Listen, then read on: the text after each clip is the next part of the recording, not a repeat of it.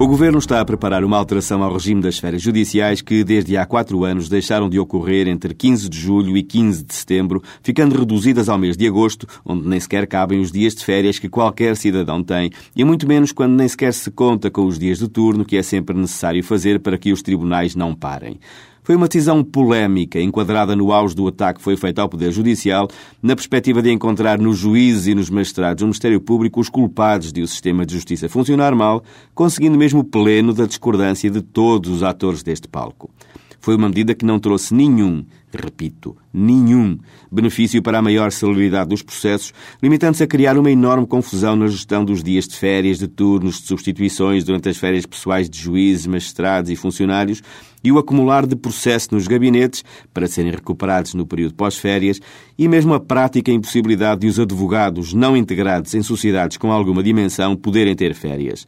há que ter consciência que as férias judiciais são efetivamente um problema e que, numa situação ideal, não deveriam sequer existir. Mas é mais ou menos como dormir. A vida é para aproveitar minuto a minuto, mas um terço das 24 horas do dia temos de o passar a dormir. E o dilema é este. Ou temos um problema concentrado e delimitado no tempo, ou o espalhamos ao longo do ano sem ganhos para ninguém, a não ser para quem tem as férias. Mas já agora, se é para concentrar, que seja num espaço de tempo que permita que nele caibam os normais 26 dias de férias, porque o que acontece agora é que todos têm de fazer uma grande parte das suas fora de agosto. Isto não é apenas um problema de matemática, é um problema de bom senso. E o bom senso mandaria que as férias decorressem de 15 de julho a 31 de agosto, pois a quase totalidade dos problemas que referi ficaria resolvida com o resultado final em termos de benefício para os cidadãos que não é desprezível. Este é um campo fértil para a demagogia barata, para a mentira e para o populismo, como temos vindo a constatar.